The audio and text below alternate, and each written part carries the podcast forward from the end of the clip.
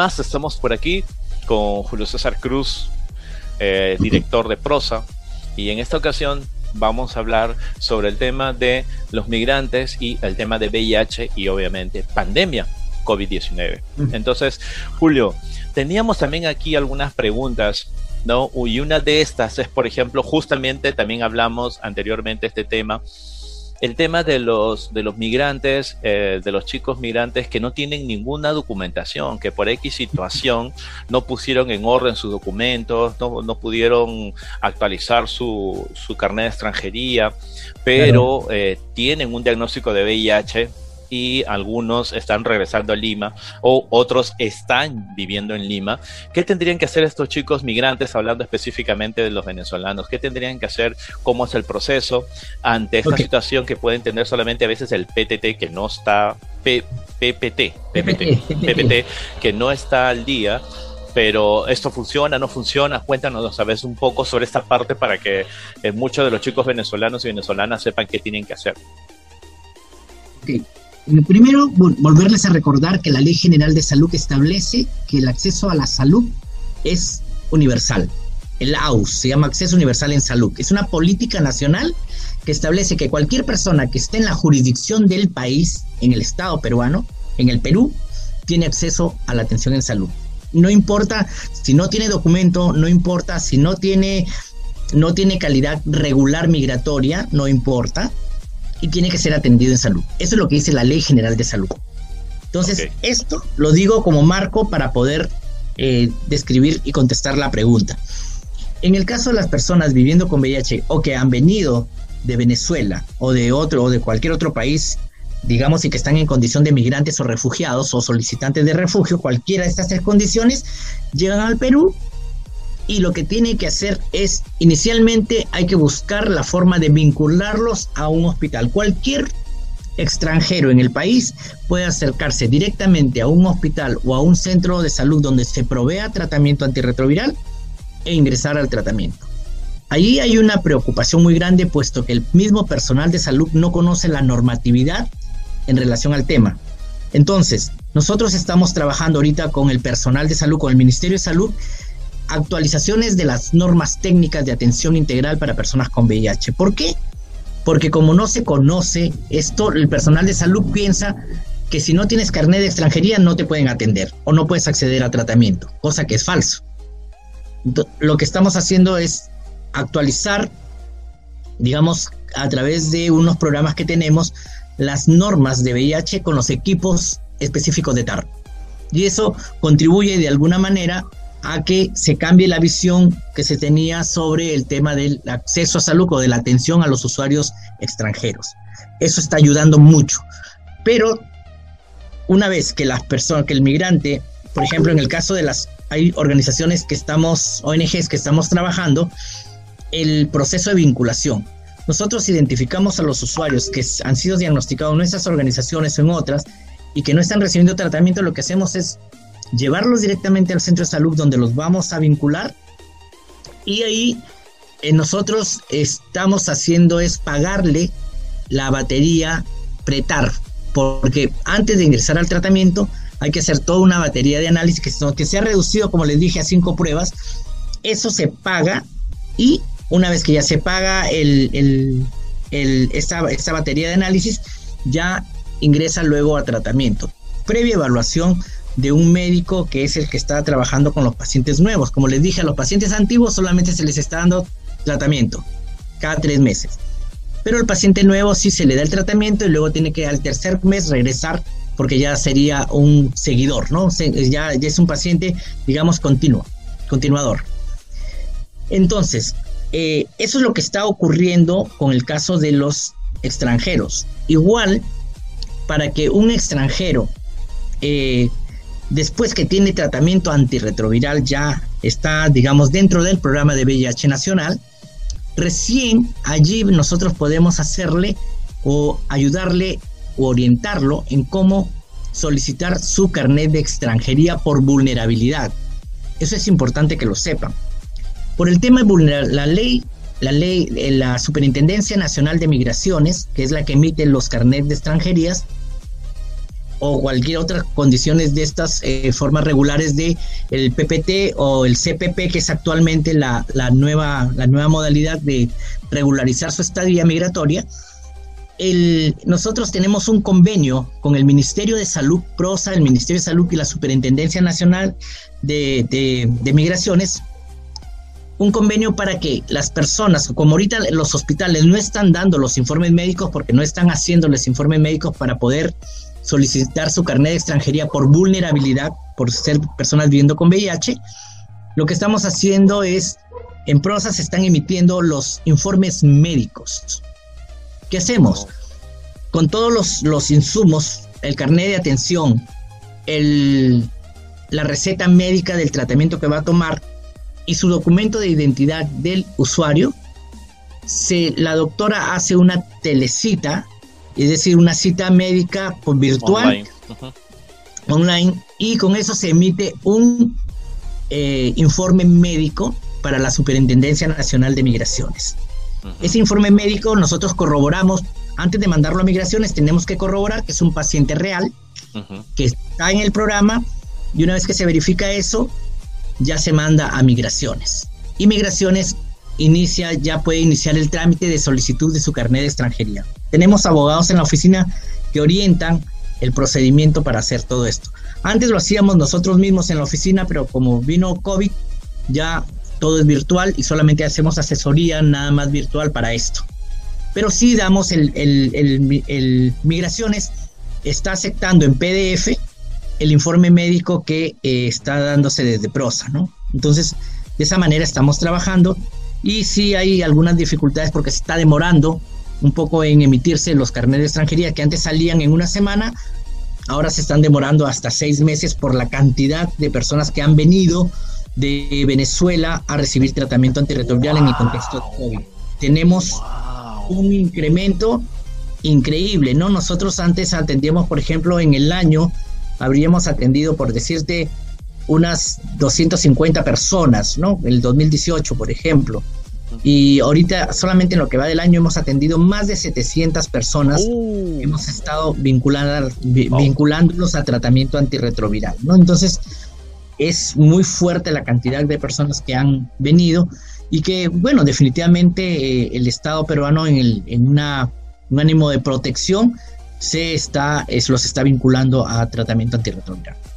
Qué bien, qué bien, o sea, sí, o sea, qué bien el trabajo que están haciendo ustedes para poder lograr que estas personas reciban su tratamiento y al mismo tiempo también eh, eh, sociedad civil de una u otra forma siempre estamos apoyando el tema de que eh, en la primera pandemia, que fue lo que se podría decir el, la situación de SIDA en el Perú, se haya controlado una cosa mínima, que se haya logrado el tratamiento también para, para muchos peruanos y peruanas y ahora viene este tema también de COVID-19, que es una pandemia explosiva, muy explosiva, pero que las organizaciones como el caso de Prosa todavía sigan trabajando, sigan elaborando, sigan apoyando en realidad a los que más necesitan. Y esta línea del trabajo con los extranjeros, en este caso de los venezolanos, eh, claro, no, no todas, disculpa, no todas las personas que vienen del extranjero como se está creyendo, por ahí vienen a robar, a hacer daño y qué sé yo, ¿no? Ah. Hay mucha, que un, grupo mucho más grande que hace muy buen trabajo, que está haciendo su trabajo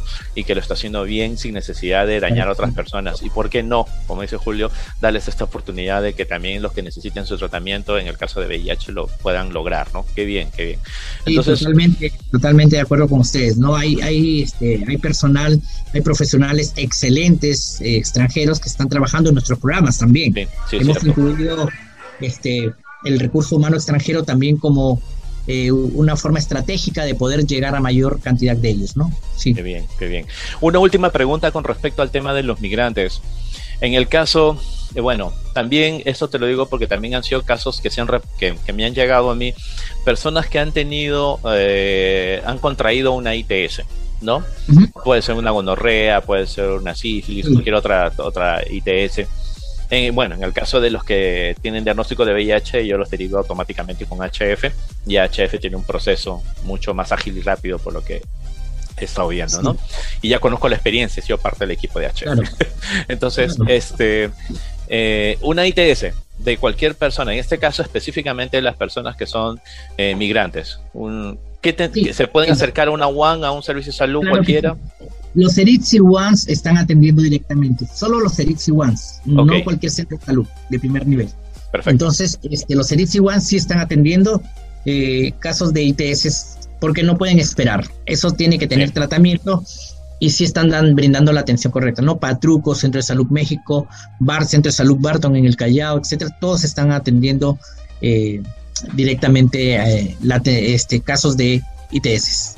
Ok, eso es muy importante porque, eh, bueno, no solamente por eh, el caso de los, de los migrantes, sino también hablando de cualquier peruano o peruana que pueda tener una ITS, acercarse a un servicio de salud y que automáticamente sea atendido. Y para cerrar... La zona en la que están, ¿no? claro, claro, claro. O sea, hablemos de los servicios, de los CERITs, por ejemplo, si vives en Lima Norte, Comas, Independencia, Coyique, tendrías que acercarte al Tahuantinsuyo, ¿no? que está en la avenida Tahuantinsuyo, justo en la avenida Tahuantinsuyo con O el Centro de Salud México que está cerca de la avenida Perú por la cuadra 35. Perfecto, en San Martín de Porras, ¿cierto? San Martín de Porras, San Martín. Si estás en el centro de Lima, puedes ir al Patruco, que está en Girón Guanta, puedes ir a Surquillo, que está en Dante con Colina. ¿No? Y si vives al lado eh, el sur de Lima, puedes ir a Villa El Salvador, a la Avenida Los Ángeles con Revolución, o puedes ir a la Avenida Guayla 556 al Centro de Salud Chorrillos. Y si es en el Callao, es en el Centro de Salud Lazareto, que está el doctor Javier Salvatierra, muy buen, muy buen, muy buen doctor, muy buen doctor. Y si estamos en Lima Este, podemos acercarnos a María Teresa de Calcuta, que también es un servicio de salud, claro, ¿no? Esos son un poco como están los servicios de salud divididos en Lima para que las personas se puedan acercar y no hay ningún problema. La atención es completamente profesional, que no vayan a, a, preocuparse por esa línea. Y gratuita. y gratuita, que es lo más importante, que es lo más importante. Entonces, te acercas a un servicio de salud, tienes una ITS, tienes una cosa incómoda por ahí en alguna parte, por favor, acerca a un servicio de salud para que te lo puedan controlar con las respectivas normas de protocolos de seguridad e higiene, como se está haciendo en todas las partes del Perú, para que no tengas mayor problema. ¿Ok? Entonces, una última pregunta con respecto a nuestros amigos eh, migrantes y eh, que de una eh, de una u otra forma tienen que estar están aquí ahorita en nuestro país. Los que son los los migrantes que están de, de paso ¿no? Tú sabes que hay muchos chicos y chicas que están de paso por Perú, que se quedan algunos 15 días, 20 días, un mes nada más, y ya no tienen medicamentos, porque cuando entraron al Perú ya no tenían medicamentos. Y algunos empiezan a hacer algunas reacciones, porque tú sabes que el, el problema emocional, más, más, más claro, el problema que tienen un poco el interior, que puede ser estrés, puede ser depresión, qué sé yo, te hace que comiencen a aparecer algunos oportunistas, por ejemplo, diarrea continua, tienes sudoración nocturna y te comienzas a preocupar, algo está pasando conmigo y están solo de paso. Estas personas, ¿qué, ¿qué, podrían hacer? ¿Se podrían acercar, por ejemplo, a Prosa? ¿Qué podrían hacer para conseguir unos días hasta que lleguen a la frontera? Porque la mayoría pasa para Chile, ya con todo, toda su documentación, pero de todas maneras no tienen la medicación. ¿Qué tendrían que hacer en esa línea? ¿Hay algo que se pueda hacer? ¿O no? Cuéntanos. En el caso, en el caso, en el caso de las personas que están de tránsito, eh, con la DPVIH, ah, si, se si se comunican con nosotros directamente, nosotros podemos hacer las coordinaciones con la DPVIH o con los mismos centros de salud para ver la provisión de tratamiento en el proceso de, paso. Perfecto. Eso lo hemos hecho eh, desde que comenzó la pandemia. El Ministerio de Salud ha sido muy flexible en ese sentido, ¿no? Y ha estado ayudando a personas extranjeras que se habían quedado aquí en el país, en el Perú, no solamente venezolanos, sino que están, digamos, viviendo en Perú, sino gente de Brasil, de Chile y otros países que estaban en el, en el Perú en el momento que se que comenzó la pandemia y no pudieron salir. Entonces, desde allí se instaló una política que me parece bastante adecuada del ministerio de proveerles el tratamiento en algunos de los centros de salud de las DIRIS o de los WANS donde se estaban dando, proveerles los tratamientos a estos extranjeros de paso. Igual ocurre hasta el momento cuando hay un extranjero que nos, eh, nos llama o nos solicita apoyo porque se quedó sin medicamentos y no va a poder viajar hasta después de dos meses, el Ministerio de Salud los apoya en esa línea, ¿no? Nos pueden contactar a Prosa y nosotros directamente eh, en el Facebook de Asociación Prosa, nos encuentran y nos escriben y nosotros eh, coordinamos directamente con el Ministerio de Salud para la entrega de los medicamentos. Perfecto, perfecto. Esta es una, una pregunta que muchas, muchos chicos y chicas que, que, están de paso por aquí por Perú les, les ha ocurrido y que se han quedado así un poco bloqueados porque ahora no tengo ya medicamentos. Desde que entré a Perú ya han pasado casi cuatro, ocho días, no tomo el medicamento, estoy preocupado que tengo que hacer y qué sé yo, ¿no? Pero estoy de paso, o sea, de acá, como tú dices, es personas que pasan hasta la frontera con Tacna y luego pasan para, para Chile. También, también Genaro, te quería decir que hay organizaciones como PROSA, A4X y Sidavida que tenemos botiquines de antirretrovirales de manera gratuita. Es decir, Perfecto. Cuando, cuando las personas estén en procesos o en etapas de desabastecimiento, etcétera, entre nosotros podemos apoyar de acuerdo a la disponibilidad, de acuerdo a la disponibilidad que se tenga, se puede proveer o ayudar por lo menos por unos días cuando estos desabastecimientos ocurren. Perfecto, perfecto. Son bastante informativos lo que hemos tenido estos dos bloques. Yo debo agradecer mucho a Julio César Cruz. Hace un gran trabajo desde muchos años. Nos conocemos, Julio, que muy buena experiencia. Cosas que aprendí con Julio César Cruz, como ustedes no se imaginan. Y ahora tiene la oportunidad de estar conmigo acá en esta entrevista. Algo que quieras agregar, amigo, para poder cerrar y agradecerte mucho este, este tiempo que nos has dado. Gracias, no, gracias a ti por la invitación, Genaro, y me encanta haber podido llegar a la, audiencia. Y lo que sí creo que es una recomendación que se, tiene que hacer siempre es cuidarse. El, el, estar en casa es la mejor salida y alternativa que tenemos.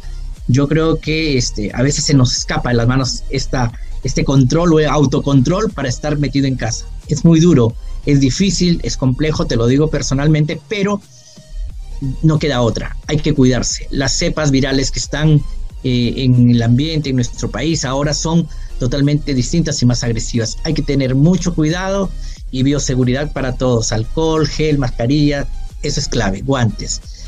Eh, solamente a cuidarse mucho y que Dios los bendiga a todos y a todas y a todos. Gracias vamos a dejar la información de prosa para que ustedes puedan comunicarse en la parte de abajo de nuestro canal en YouTube, Casual Perú, y cualquier tipo de información, ya saben, estamos listos para poder dar la, mano e informarles. Muchas gracias, Julio César Cruz, muchas gracias, prosa, y sigamos adelante y sigamos cuidándonos, como nos acaba de decir nuestro amigo. Hasta luego. Chao, Julito, gracias.